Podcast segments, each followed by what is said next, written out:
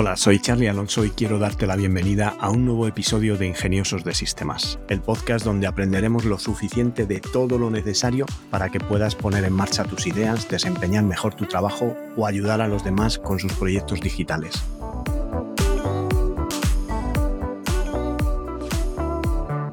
En el episodio de hoy tenemos otro caso de éxito, pero antes déjame que os recuerde que tenolitas.com es un servicio de asesoramiento low cost donde podéis contratar vuestro plan de asesoramiento tecnológico por el precio de un par de cafés y hacer vuestras preguntas para poder contar con mi ayuda y poner en marcha vuestro negocio digital. En este miércoles vamos a ver otros pequeños proyectos para hacer con la Raspberry Pi. En este caso serían proyectos de Raspberry Pi parte 5. Y vamos a empezar con un repetidor Wi-Fi. Las conexiones a Internet sin cable son muy prácticas y si bien dependen en gran medida de la intensidad de la señal que emite el router, es habitual que la conexión sea mejor, por ejemplo, en el salón que en el dormitorio. Depende un poco cómo sea también tu casa.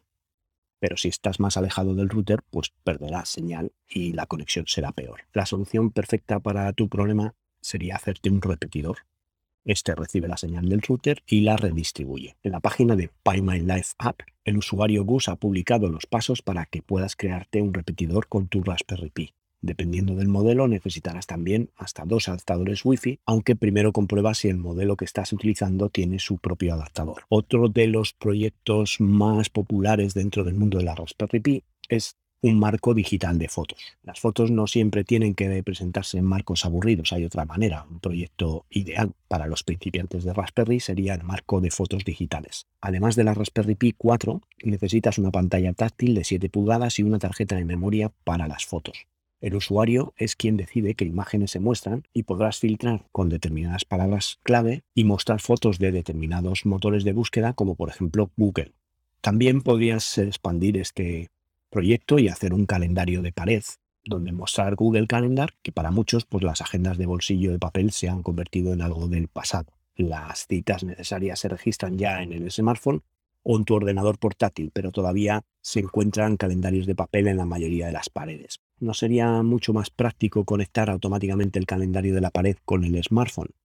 Eso es exactamente lo que pensó, esto es exactamente lo que pensó Pidey, un usuario de Instructables que utilizó una Raspberry Pi para construir un calendario de pared de Google. Un monitor fijado a la pared garantiza el seguimiento de todas las citas. Además, con el teclado conectado a la Raspberry Pi, no hay problema para crear nuevas citas directamente en este dispositivo, aparte de las que puedes crear desde tu smartphone. Uno de los proyectos que más me ha gustado es Advice Machine, la máquina expendedora de consejos. La Advice Machine de Nick Johnson demuestra que un buen consejo no tiene siempre que ser caro. Esta máquina casera, expendedora de consejos, gestionada con la ayuda de una Raspberry Pi, ofrece consejos a cambio de una remuneración. La calidad del resultado, que consiste en una pequeña nota elaborada por una impresora térmica, depende de la cantidad de monedas que aportes a la máquina. Las ingeniosas respuestas en forma de consejos, dichos o chistes, mm, no muy serios, se obtienen de la base de datos de la Fortuna, que es una base de datos que también se utiliza para sistemas Unix y Linux y que constituye una fuente popular de entretenimiento entre los administradores de sistemas. Otro de los proyectos prácticos que puedes hacer, como ya hemos comentado en algunos episodios, incluso hemos detallado la forma de hacerlo, sería un servidor doméstico y un centro multimedia. Quien quiera acceder en casa a todos sus datos de todos los, con todos los dispositivos puede recurrir a un servidor doméstico, que es un servidor de archivos o file server en el que se deposita todo tipo de datos, documentos, imágenes, vídeo, música, con la seguridad de que están dentro de tu red y que no compartes con plataformas de terceros o servicios de terceros, a los que pueden acceder todos tus dispositivos conectados a dicho servidor. También podrías dar acceso a amigos que estuvieran fuera de la red, aunque eso ya haría tu contenido un poco más vulnerable al tener que exponerlo a una red externa. Esto se puede llevar a cabo mediante una conexión por Wi-Fi a tu servidor utilizando una Raspberry Pi como centro multimedia completo. Así, el mini ordenador no solo sirve como medio de almacenamiento de contenidos multimedia, sino que también te serviría como plataforma reproductora de dichos contenidos. La música y las imágenes de disco duro y asimismo para un servicio de streaming y diversas mediatecas online de YouTube o Spotify. Una de las aplicaciones más utilizadas para el funcionamiento de un centro multimedia con Raspberry Pi es el software open source Kodi o también podrías utilizar Plesk. Y por último, para terminar este episodio cortito, para que te puedas ir a la piscina, hablaremos de una máquina recreativa o una videoconsola.